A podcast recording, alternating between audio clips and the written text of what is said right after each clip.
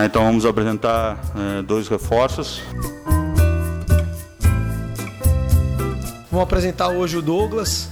O Douglas é um volante, canhoto. É, sou Matheus Rocha, lateral direito. É, vim do Palmeiras e primeira vez que eu vou atuar profissionalmente. Hoje vou apresentar o Hernando, zagueiro, um atleta é, que acabou vindo em definitivo para o Esporte Clube Bahia. Pois é, terminamos o primeiro mês do ano e já é possível enxergar os esqueletos de elenco da dupla Bavi para a temporada 2019. Em alguns casos, os ossos já ganharam até músculos ao redor. Quer dizer, já podemos ver um passo adiante da montagem dos grupos.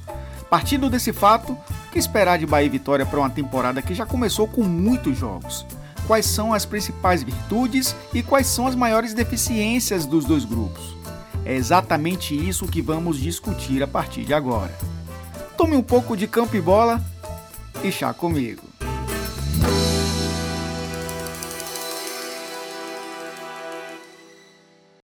É, eu tinha a proposta de outro clube sim, mas preferi vir pelo Bahia porque o projeto que o Diego me apresentou pelo meu empresário é muito bom.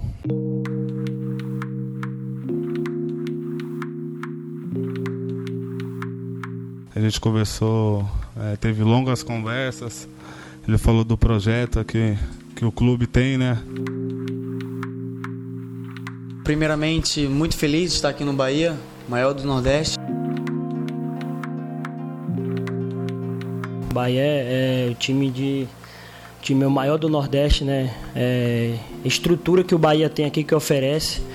E já passei vários clubes e nada se compara ao, ao Bahia aqui.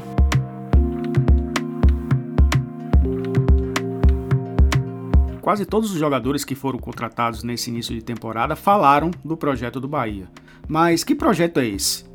É um projeto que atraiu muitos jogadores, que fez com que o Bahia se tornasse de novo referência em contratação de atletas no cenário do próprio Nordeste. O Bahia conseguiu reestruturar o seu departamento de futebol de tal forma que os jogadores se sentem atraídos não só em serem contratados pelo clube, mas também permanecer por mais tempo. E isso se dá muito por conta do planejamento financeiro que o Bahia fez nas últimas temporadas. É, estabeleceu um teto salarial, não fez contratações vultuosas. Né? Jogadores que chegaram, chegaram em níveis parecidos. É claro que num nível muito mais alto do que o Bahia estava contratando de 2016 para trás, mas é um momento em que o Bahia consegue montar um elenco que acaba sendo equilibrado para a temporada inteira. É claro que os resultados podem ser melhores, mas isso é uma construção ano a ano uma construção também de aprendizado né, com relação aos anos anteriores. Mas a gente percebe ao longo do tempo que o Bahia se preocupa com o equilíbrio desse elenco.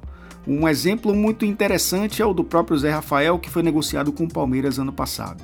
Em alguns momentos, a torcida do Bahia imaginou que o Zé Rafael estivesse fazendo corpo mole por estar já negociado com a equipe paulista. E isso deixou o jogador um pouco chateado. É claro que se ele tivesse de fato fazendo corpo mole, o próprio grupo chamaria atenção, porque existe dentro do Bahia hoje essa cultura de que ninguém é melhor do que ninguém. O exemplo do Zé Rafael é um, o exemplo do Newton é outro. Um jogador que tem um currículo vasto, um currículo de sucesso, mas que chegou ao Bahia como mais um.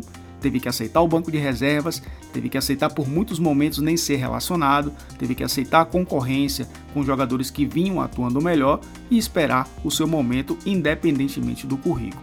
Então, essas coisas reverberam pelo mercado e fazem com que os atletas se sintam atraídos e vir para um clube como esse, onde ele será mais um, onde ele, claro, terá destaque, mas não será tratado como o segundo plano ou, se for um jogador acima da média, vai ter que se adequar também ao que o grupo proporciona dentro do vestiário.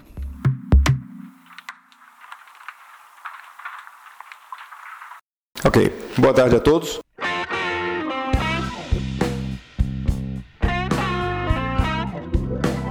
Objetivo é, desta coletiva é apresentar o nosso novo gerente de futebol, Alarcon Pacheco.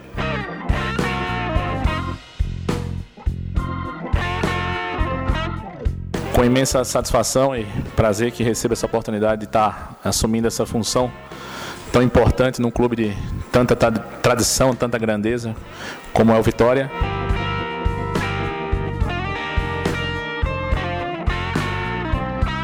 O Vitória começou 2019 com Jorge Macedo como diretor de futebol, que apresentou até alguns jogadores em janeiro, mas dias depois anunciou Alarcon Pacheco como gerente. Macedo foi demitido. Um planejamento estranho, mas que passa muito pelas dificuldades financeiras que o clube atravessa. Na Série B não tinha como manter um gestor caro e que na prática trazia poucos resultados. E essa mudança constante de direção também influencia no mercado. É só a gente lembrar que há um ano o diretor de futebol do Vitória era Erasmo Damiani. Em 12 meses, três profissionais diferentes passaram pelo departamento de futebol. Como desenvolver negociações com atletas de alto nível se a direção do Vitória não cria referências para o mercado?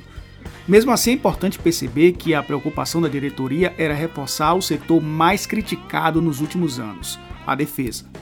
Anunciou Matheus Rocha, Ed Carlos, Thales e Gabriel Silva. Isso sem contar os volantes Wesley Dias e Leandro Vilela. Mais para frente vamos falar sobre a falta de equilíbrio entre os setores, mas é nítida a vontade do Vitória em fazer um time com maior solidez defensiva. Até o dia em que gravo esse episódio, são 5 gols sofridos em 6 jogos. Ainda não é o um número perfeito, mas pelo menos já diminuiu a sangria desatada de 2018. Mas o trabalho de construção é isso, é a gente ver quem encaixa melhor com quem, qual é a melhor mecânica, para que a gente possa continuar dando ênfase a essas virtudes que foram apresentadas e melhorar em alguns aspectos que sempre tem alguma coisa que a gente pode melhorar.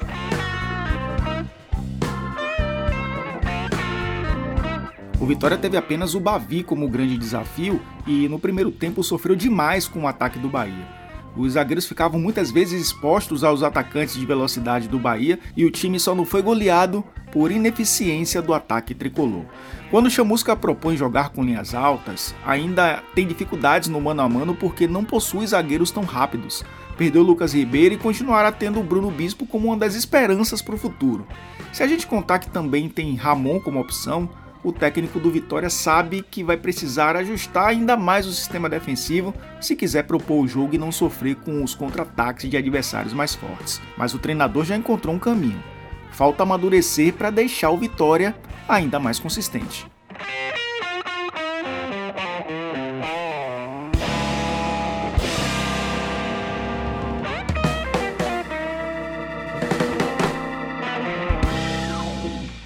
Hoje é um dia especial o nosso clube, para toda a torcida. É, é um dia em que a gente consegue concretizar a vinda de um ídolo para o clube.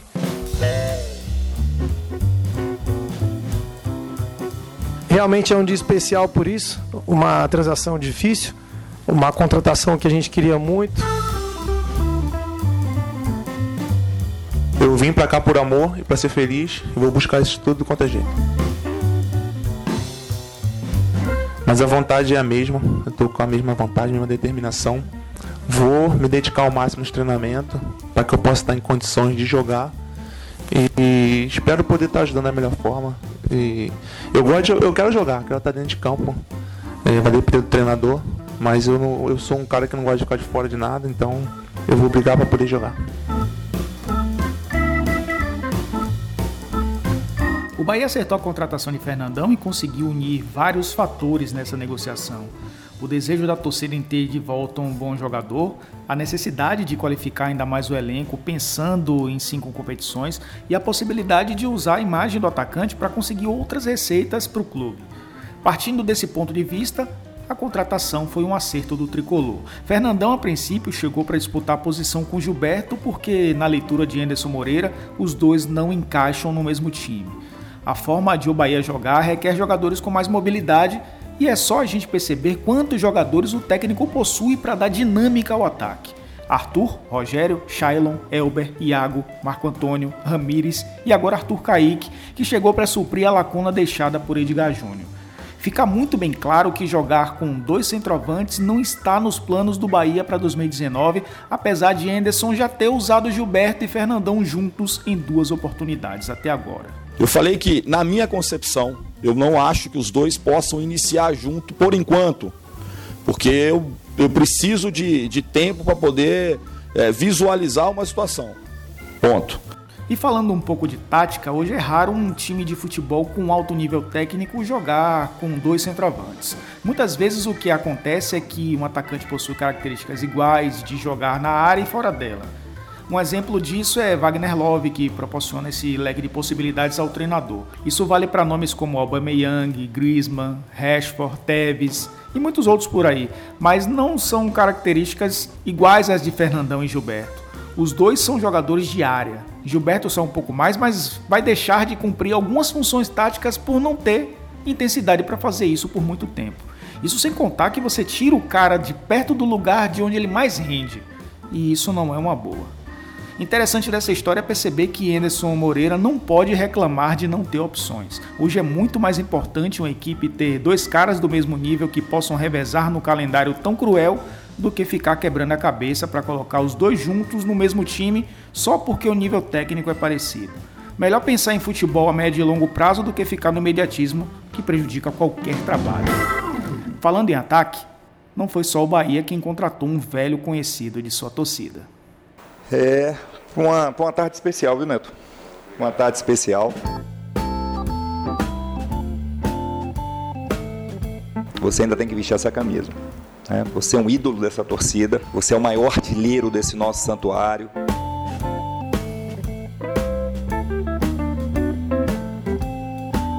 Tem que saber falar as coisas direitinho, pôr as palavras certas, ajudar, principalmente dentro do vestiário, né? Agora pela minha experiência.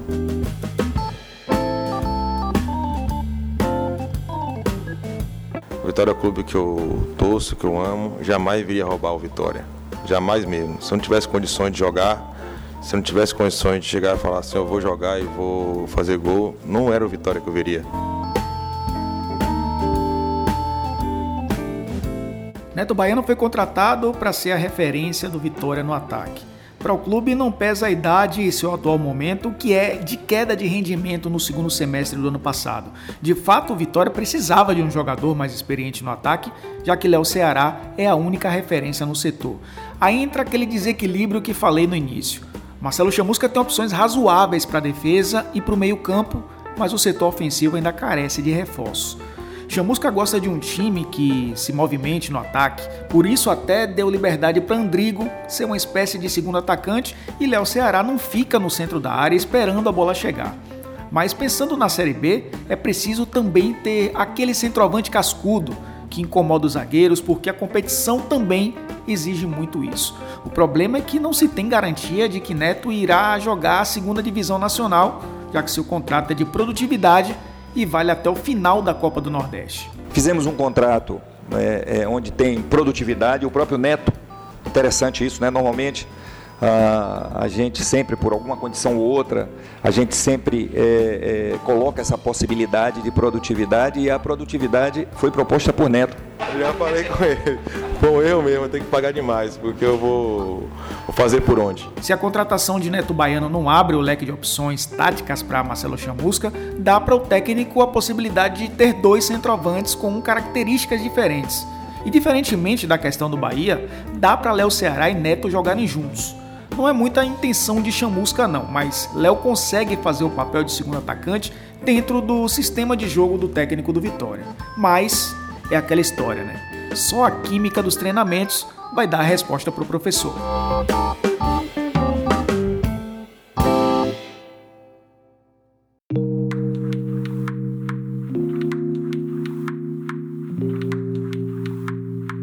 A temporada chegou apenas no seu segundo mês.